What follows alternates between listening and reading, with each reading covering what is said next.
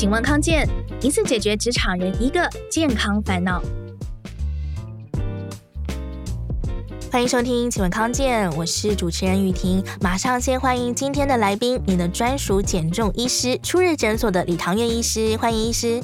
大家好，我是李长月，陪你健康瘦下去。好，我们今天呃聊减重，减重一直是大家最关心的话题哦。不过减重这个话题感觉好像有点聊到烂了，但是其实它永远都有不同的角度。今天 今天要跟大家聊的角度是。呃，其实现在瘦减重都算是老司机，都是都是达人了啦。专业达人，哎，对，专业达人呢，全民减重，光是瘦下来已经没有什么稀奇了。但是瘦也要瘦的好看，对不对？有时候瘦的太快啊，或者一下子瘦的太多啊，或者是说呃瘦的不符合比例的话，反而没有以前胖的时候好看。应该蛮多。这样子的例子嘛，对不对？大家不能，因为大部分还是为了体态啊，为了体态好看，所以这样什么样瘦了好看，其实是蛮重要的。对，而且我们说现在在台湾。过重和肥胖比例大概有将近百分之五十，就是路上你随便抓两个人，就里面一个人体重会有问题。这么高？对，百分之五十，男生有到六成左右。过重跟肥胖加起来，加起来，过重是稍微轻微一点嘛？对，肥胖就是再更严重，再更严重一点，有百分之五十啊，不会啊，街上路人看不出来啊。那实际统计，而且体脂肪还是地区的关系，地区如果是信信义区跟东区的话，我差一点点，比较比较看不出来，看不出来，嗯，是。好，那医师自己也减重过，对不对？你最高曾经胖到九十四公斤，对，之前曾经把自己胖到九十四公斤，然后花了大概。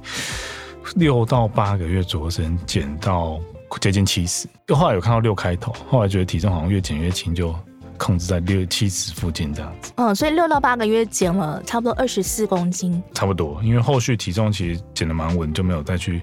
很刻意的去算那个时间的，嗯，那这是哎，二十四公斤很了不起，而且是差不多六到八个月，因为现在现在医师哦，没有没有减重经验的话，都很难出来混。对，对，每个都比说自己减几公斤。对啊，因为你说十几公斤的话，很多一般人也都办得到啊。但是、嗯、呃，所以现在医师到比拼谁减的最多，是不是？对，那真的是让身体就变比较健康了，就是体重重真的是会造成很多的负担，而且可能看诊的时候也没有说服力。对，而，病人想说啊，你 真的就是我以前不坦白说，我不觉得自己体重真的有太大的问题啊，九十四公斤也不觉得吗？然后因为我我是加一颗，然后我一直要跟我们的客人说，你这血糖要控制啊，血压要控制，再不控制，还是说你九十四公斤是都是肌肉这样？没有，那时候都是肥肉。哦、对，我们客人每次都露出那种狐疑的眼神，我还想想，真的哎，那时候真的没什么说服力。狐疑的眼神。然后有有一次有一个病人就直接跟我说，欸、医生你自己那么胖，你才需要饮食控制吧？我有点恍然，而且后来不止一个，另外一个跟我说，你的脖子好像快看不到了，这种感觉，我就觉得啊，真的，就是再这样胖下去，好像不只是健康问题，可能工作真的会也会受到影响。嗯，所以自己减重，当时就是靠饮食控制跟运动嘛。对，一开始还找不到方法，就是因为肥胖医学在我们的的医生的训练过程中，其实不是一个很。很强调的一个科目啦，所以大部分大家都是一些自己再去钻研这些问题。那一开始当然也是很多错误的方法，比如说节食啊，嗯、或者吃一种东西。所谓的节食跟饮食控制差在哪里啊？一个是不吃，一个是吃对食物。啊、节食是不吃嘛，就吃很少。我吃很少，我只吃一种东西。那你你饮食控制就是吃对吃健康的食物，其实你可以吃到很饱。而且不用饿肚子。嗯，医师最近有一个非常有名的病例，如果大家有看走中奖的话，一个非常有名的 YouTuber 志奇七七，他瘦下来非常多，他就是找您来协助，对不对？对，他是到我们初日诊所这边做一个减重的一个。咨询，那后后面帮助他大概四个月时间减了十四公斤，嗯，也是蛮快的耶，四个月十四，嗯，因为我们当初设定大概就是一个礼拜帮他减一个 percent 左右的体重，所以我们因为当初因为他目标很明确了，他就是要在走中奖的时候啊，他那时候就直接跟你讲了，对，我就是在要在走中奖上让众人惊艳，这样，他是有一个很明确的目标，嗯、那但坦白说，大家都在讨论他的外表，我倒觉得他在。自律跟他的健康上也是改善蛮多的，就是他，嗯，我们在做一些检测就会发现说，他过去曾经因为有快速的减重，而且又复胖，所以他体脂率其实非常高，而且这个体脂高不只是说脂肪多而已，而且脂肪是堆在一些容易造成一些代谢疾病或是在健康有风险的地方。比如说他就有脂肪肝的问题，而且脂肪肝已经造成肝脏的发炎、肝功能的异常，比如说他这健康方面已经出现问题了。所以这次减十四公斤，除了大家讨论他外表改善改变很多以外，甚至有人讨论他整形等等，其实实际上对他健康的改善也是帮助蛮多的。嗯，他健康方面大概有哪一些改善的成果呢？对，比如说他肝功能就完全回到正常，嗯，那脂肪肝的说部分也消除了，那腰围跟他腹部的脂肪也是减少很多，嗯，而再就是一些经常听到胰岛素阻抗也都获得一个改善，这都可以降低他未来得到糖尿病的一个风险，或是我们常听到三高啊、慢性病这些风险完全都被降低下来。嗯，医师刚刚还有提到自律的部分，我觉得其实自律是所有的减重是最有价值的部分，它其实是帮你找回一个。不管是饮食啊、运动、作息也好的一个，你原本就应该要有的一个规范，对不对？对，因为。我们并不会说你胖就是因为没有意志力，有时候可能是我们真的是内分泌的问题，比如我荷尔蒙出了状况，我就是真的一直想要吃，或者是我吃的东西停不下来，可能是身体像受体素啊、胰岛素的作用，让你进入这种一直要进食的一种状态，不见得是意志力不好。那我们讲的自律是说，如果你愿意在饮食上做调整，而且是不断的去融入到你的生活里面去执行，你只要身体变健康之后，体重自然就会减下来。嗯，像志祺七七，他是呃饮食控制之外，也是同时有运动吗？对，因为它本身其实重量训练的频率做的就蛮高的，只是说本来就高，就本来就高，只是说他一直好奇为什么体脂降不下来。对呀、啊，主要是因为饮食部分没有 控制，然后再就是压力没有释放，另外就是说他的作息也比较，因为百万 YouTuber、百万网红自己又是当老板，其实压力真的蛮大的，工作也很忙碌，所以作息上也都比较。啊，所以压力部分你也有帮他调吗？对，主要在至少在睡眠的部分有提醒他要固定时间，然后我们有运用一些去稳定压力的一些矿物质啊、维生素这些来帮助他。嗯，这个待会会聊到，是一个秘籍，加分的减重加分的秘招，是是。但是志奇七七，我们呃想到他，还是会觉得说，哎呀，他比较年轻啊。那可能在听我们节目的有一些听众是稍微比较熟龄一点点的。那当这个年龄不再那么年轻，可能比较偏守龄的时候，减重真的会相对比较困难吗？还是这是一个错误的观念呢？嗯，我们我们现在在讲全球有两大健康趋势，一个是肥胖。另外，其实就是老化。那我们提到守龄者或是这些年长者的一个减重的时候，会同时遇到的就是有老化的状况跟肥胖的问题。那这个都围绕围绕在一个核心观念，叫做发炎。也就是说，肥胖的时候，身体会堆积过多的脂肪，这脂肪会分泌一些发炎的讯号，让你身体很像慢性着火的状况，一直在发炎。而在老化的过程中，你身体的免疫系统跟着也会老化，所以你去对抗发炎能力也会下降，所以身体也会进入一个所谓的老化发炎。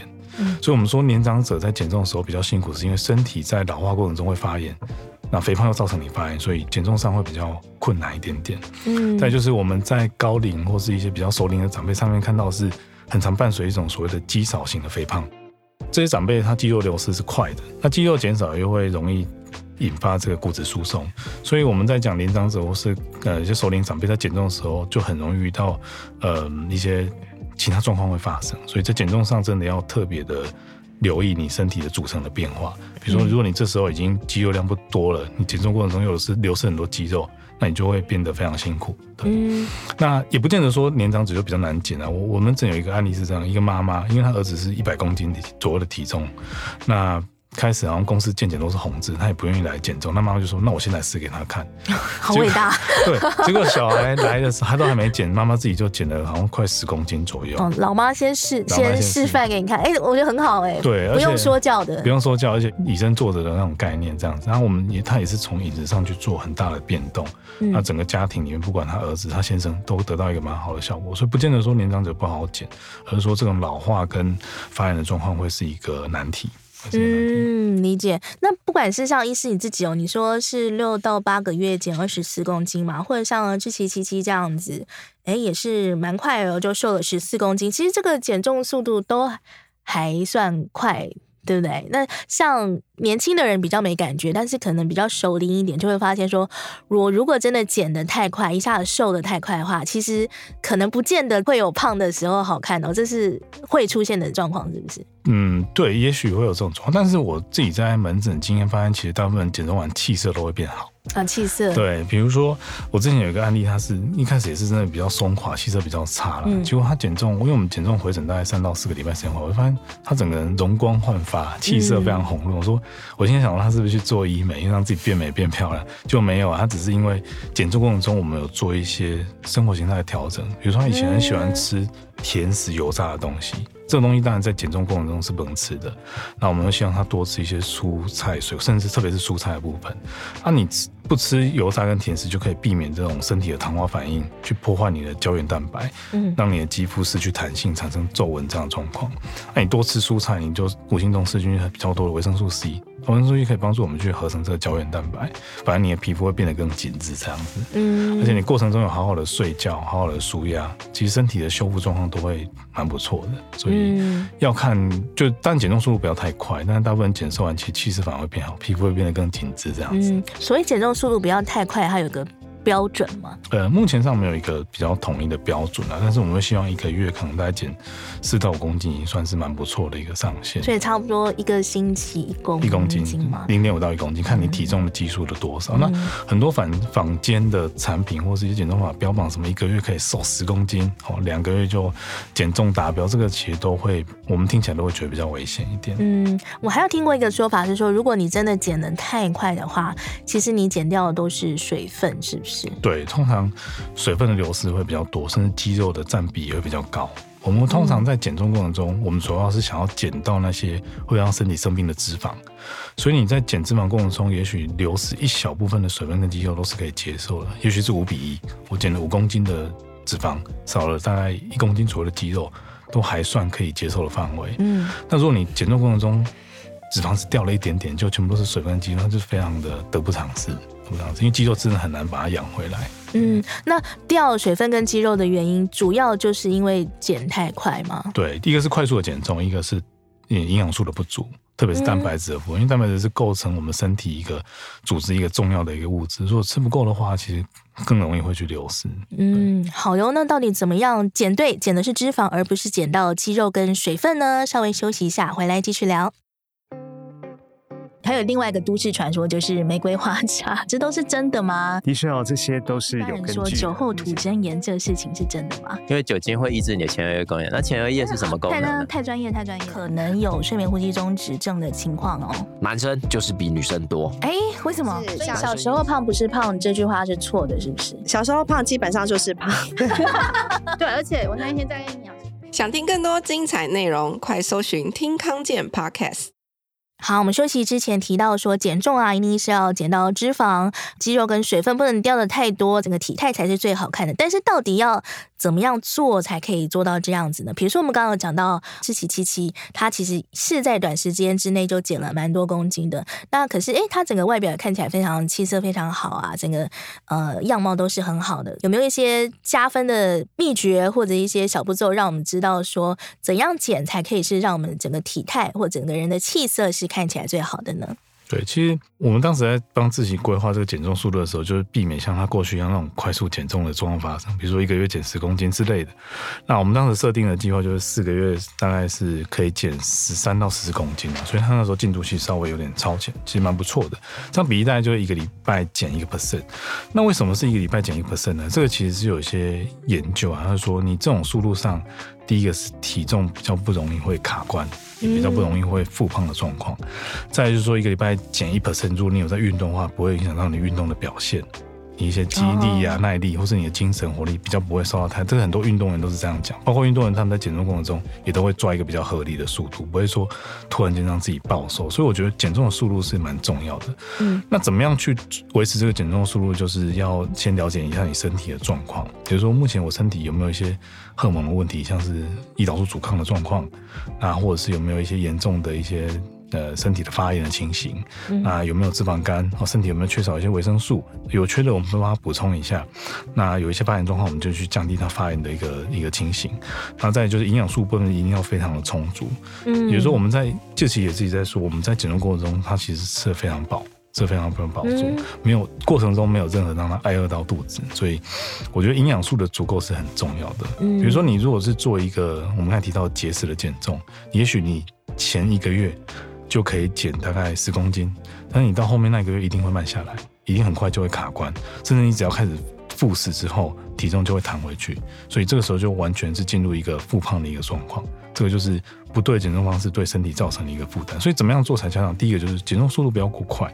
第一个是你要了解身体的状况，有缺少的东西补。比如说我们自己也发现说，身体维生素 D 量非常少，这就牵涉到他原本的生活形态或者身体的条件。那这时候如果能够帮他做一个补充，其实对于他健康的改善都会有蛮大的帮助。维生素 D 为什么对减重也有影响呢？嗯，我们在说，其实维生素 D 是一种脂溶性的维生素啦，所以我们发现说，在体脂高的人身上，其实它量是少的，哦、被溶掉。你意思这样吗？有可能是在合成的过程中。比较不容易被制造，因为它经过我们、oh. 呃阳光的曝晒之后，到皮肤到肝脏、肾脏才能转换成我们能用的维生素 D。因为在皮下的脂肪比较厚，或者脂肪比较多，就把它拦截住了。OK，再有另外一种说法，就是肥胖人通常需要维生素 D 量会比较高，维生素 D 的量需要会需要量会比较高，可能是正常的两倍左右。嗯，再就是维生素 D 如果少，会让你身体觉得是处于一种。阳光不够，一种进入要进入冬眠的一种模式。嗯，那身体在要冬眠的时候，我们做的第一件事情就是去储存脂肪。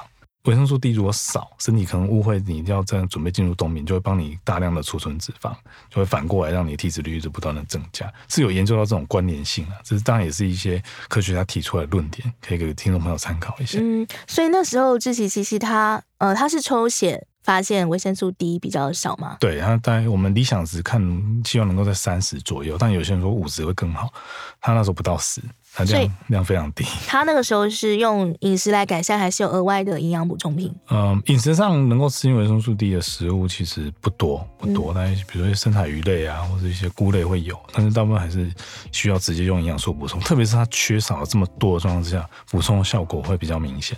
我们那时候有用营养剂帮他补充，其实后来补充之后，就用一些比较低剂量维持，或是生饮食上再特别去加强维生素 D 的摄取就 OK 了。嗯，但是每个人缺乏维生素可能会不太一样，对不对？对，但是在台湾我们发现，普遍维生素 D 缺乏量真的是蛮高的。比如说我们现在，大家可以回想一下，你今天有没有晒到太阳？嗯、几乎都没有。比如说我们上班要出门的时候，其实太阳没有很强，而且我坐车啊，这个我们就不会晒到太阳。那下班的时候，也许。天黑了也不会晒到太阳，嗯、其实这个是日照时间就很本身就很短，这样饮食上也不就不均衡。因为我都吃一些淀粉类的食物啊，油炸类的食物，其实这些东西都不会有太太好的一些营养素在里面。嗯，因为刚刚医师有说到营养素是很关键的嘛，维生素 D 根据好像之前那种嗯。应该是类似国民营养调查之类的。对，那台湾确实就是比较缺乏维生素 D。那以减重方面来说，还有没有哪些其他维生素我们是一定要比较重视的呢？对，其实就因人而异啦，因为我们会根据每个人状况去做判断。那像我们也发现很多人都会缺少一个叫镁离子，这个在我们国人的营养健康调查里面，其实发现大部分蛮大一部分比例人都会缺乏这个镁离子。那镁离子它牵涉到是我们第一个是神经的稳定。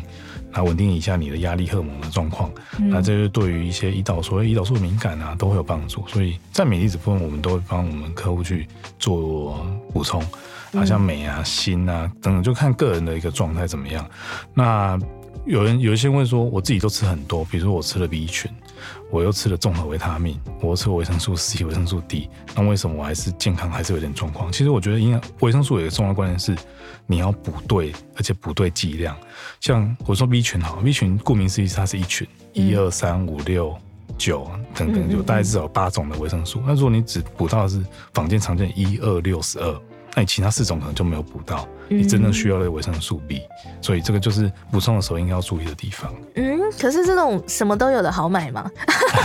好像比较少看到哎、欸。对，那就是要，因为我们发现，比如做举例来说，维生素 B 哈，维生素 B 是一种，我们说它是一个辅助的酵素，它可以辅助我们一些营养的代谢的过程中。那这过程中就需要这 B 这一群维生素来帮助我们。那如果你少了一两项，可能在营养的代谢过程中就会比较弱或者比较差。如果你补到其中一项的话，其他不足，那就会。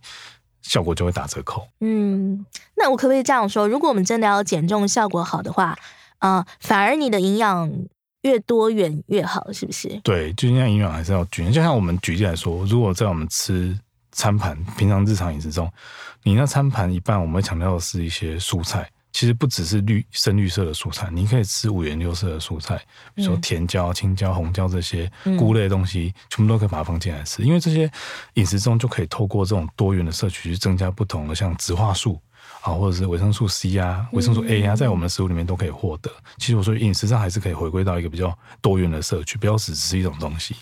我真的很怕我们 可能只吃一种东西，嗯，比如说一天就固定他听到说深绿色叶菜很好，就只吃深绿色的叶菜类，那就。完全都不碰别的蔬菜的东西，那就会，嗯、啊，或是听到说，好像地瓜跟马铃薯是比较好的淀粉，就是只吃地瓜跟马铃薯，嗯，那其实就对身体真的会比较不好。因为所以坊间流传一些哎、欸、奇怪的减重方式，比如说什么只吃香蕉。只吃姜，什么只喝蜂蜜水？你应该医师也看过很多那种。其实你可以用任何东西来替换这个香蕉或蜂蜜水，苹果、芭乐，任何火龙果，你真的想到任何东西可以拿来替换。那回到根本，就是它营养素真的完全不足，你可能只吃一点的果糖跟碳水化合物，没有任何其他的东西。包括你只吃肉，其实也不行。嗯、你没有足够的纤维质，没有足够的碳水化合物这些作为能量来源，其实对健康都不是好事情。对，嗯嗯。哎、欸，刚刚在休息之前，医师有讲到说，在减重的时候，肌肉跟水分不要流失这么多的话，蛋白质很关键，是不是？对，因为蛋白质是合成我们身体一些组织一个重要的来源啊。如果你蛋白质不够的话，那你没有这些原料，你就不可能去帮你合成肌肉嘛。所以蛋白质最根本就是量一定是要够。那量够了之后，我们再来讨论种类要怎么去做分配。所以我在过程中一定要提醒我们客人，就是蛋白质一定要吃够。那蛋白质吃够还有另一个好处，就是你饱足感会比较强，你就不会因为饿了时候又开始乱吃东西。比如说我这餐吃饱，过一段时间开始饿了，那一定是去吃零食、吃宵夜，你不可能再去吃一份比较健康的餐点这样子。所以我觉得蛋白质在减重过程中可以，第一个是维持肌肉，第二个是可以提升我们的饱足感。这个是蛮重要的一个东西。嗯，蛋白质的饱足感比较强嘛？好像也有人说是淀粉可以撑比较久。撑比较久，淀粉可以让你很快的饱，但是饿的感觉会来得很快。比如说我今天午餐我只吃一盒炒饭。或者是一盒凉面，一盒炒面，嗯，你可能吃当下就 OK，要很饱，因为血糖已经上升了。但是可能过了大概一小时之后，你开始想要再，嗯，我们来订个饮料好了，我们来喝个下午茶好了，这时候你就想要再抓别的东西来吃。那蛋白质的饱足感来源是因为它可以让我们的一些所谓的肠泌素啊，或肠道分泌一些荷尔蒙会比较来的比较快，来的比较稳定。那这些荷尔蒙其实可以告诉我们大脑说，你已经有在吃东西了，你不需要再吃这么多的量。也许你原本的食欲食量可以吃到十分，你现在吃到七八分，而且是有足够的营养就够了，就可以停下来。所以淀粉是饱得快，蛋白质是饱得久。对，但通常会饱得很快，但是 没办法维持太久。呃，但饱得很快其实不是太好，对不对？对，代表你的血糖上升得很快，有可能是你血糖胰岛素作用这时候瞬间往上冲，而且很多人吃完会想睡觉，昏昏欲睡，或者是人觉得好像有点坐立难安，或是。精神非常的消低及消沉，其实有可能都是这些血糖变化造成的。我们已经知道减重呢，它是要有一定的这个速度哦，不能太快，而且反而你要摄取的营养素应该是要更多元的，并不是减重就要吃的偏重哪一类食物，反而是要更均衡、更多元的。已经知道这些原则，但是最后最后还是要请医师提醒一下大家，如果真的看到体重下降的太快的话，那其实这个快速减重对健康确实是有影响的，对不对？对，因为。减重其实真的需要一个稳定的速度，而且减重不是一个我们说一个快速的下斜坡的过程，有可能你走到一个平原，稍微喘息休息一下，你体重自然就会再往下减，并不是一个一个很很斜的一个斜坡，而是一个缓慢的下坡，甚至有时候稍微上升一下子又下，很快就会下去，也是正常的。所以它只要前后那个速度没有抓住，其实都都没有关系。那快速减重，我们遇到有些人是第一个会减到精神非常差，甚至抵抗力会开始变弱。那一段时间很容易感冒生病，甚至感冒之后就不会好，或者是再就是他会开始有掉头发啊、便秘啊，甚至月经开始不规则。女生很常遇到这些状况，所以代表说你在减重过程太快，已经让身体荷尔蒙产生产生一点变化。另外就是快速的减重会让你产生一种所谓的代谢适应。你身体会觉得说，你目前到底是发生什么事情？是经历一个饥荒，还是说你食物来源不够了？我就只能去放低你的基础的代谢率，嗯，才能帮帮助你度过这个危机。这时候你体重很快就会卡关。那你能做事情是怎么样？你不可能再去少吃，因为你已经吃的很少了。嗯，所以千万不要用节食，或是希望自己可以快速减重。我们在减重过程当然是最重要的是让身体能够变健康，体重自然就会减下去，才能去降低我们所谓的一个体重的设定点，才不会有复胖或是卡关的情形。嗯，好，医师最后再帮我们回顾一下，你当初减二十四公斤到底用了哪些方法？哈，我我一直强调，因为我很容易饿，我当时是觉得自己很容易饿，所以我一定要让自己每一餐都吃饱，所以我在饮食中真的有特别去增加一些优质的蛋白质的摄取啊，不管是肉类或是植物性蛋白、豆腐啊、毛豆这些东西，我会大量的去吃。嗯，那吃饱之后，其实我会让觉得自己第一个是心里比较满足，因为饿的时候你工作真的完全没有什么。大量是多大量？我可能会一个餐盘里面有将接近一半左右，至少三分之一以上全部都是以肉类为。或是一些植物性蛋白为来源这样子，那起码就搭配一些蔬菜。哦，这是一个一第一件事情，先选对的食物，让自己能够吃饱，不要饿肚子，你就比较容易减。那运动的部分，我后来也有加进来，但是并没有像我一开始想的是一个礼拜可能要去运动五天。我比如让自己至少保持一个在一个活动的状态，嗯，大部分时间能够爬楼梯就勉强自己，要求自己去爬一下楼梯。那你也许可以下班的时候提早一个捷运站下车，让自己多走一站的距离。其实这些微小的改变累积起来，对身体都有很大的。那你减重的时候应该是冬天喽。要不然怎么可能呢？对，夏天的时候真的会比较累。是是是是，还是要跟大家解释一下。嗯，然后嘞，那我觉得这两招就是饮食跟运动的调整是很重要。那压力我觉得也是大家比较容易忽略的。那压力怎么释放呢？就是尽量自己生活规律作息。晚上的时候呢，不要到了十一二点开始手机拿起来，一直想要追剧，然后或者滑一下手机，就会干扰到你的睡眠。嗯，睡眠稳定之后，体重就会快速的顺顺的下去。嗯，哎，睡眠这个部分真的要再更提醒大家，因为一般大家想到减重，比较不会直觉的想到睡眠。但因为我自己也有减重过，我的确有发现，睡得好的时候，真的是瘦的比较快。它这个原因是什么？OK，因为我们晚上其实身体还是有一些荷尔蒙的变化，比如说压力荷尔蒙、那个肾上腺皮质醇，或者生长激素啊，或是褪黑激素。你一旦这个昼夜的节律没有办法维持，那你的荷尔蒙就会乱掉。那一旦荷尔蒙乱掉之后，你血糖就容易上升，甚至你隔天可能就会很想吃东西，你食欲就会很难去控制，所以这个都会无形中影响到我们的进食的行为以及血糖的代谢，然后或这些身体内分泌的状况。所以维持一个规律的节律，然后充足的睡眠，可以让你这个状态比较稳定一些。嗯，好，所以想要瘦的漂亮，包括速度不要太快，然后营养要多元，另外要有充足的睡眠，然后适度的运动，对不对？对，可以尽量融入你的生活才是最重要的。今天谢谢医师的分享，也希望大家今天听完这一期之后，都可以瘦得健康，瘦得好看。喜欢今天的内容，记得给我们五星好评。有任何问题也欢迎留言。请问康健，下次见喽，拜拜。谢谢。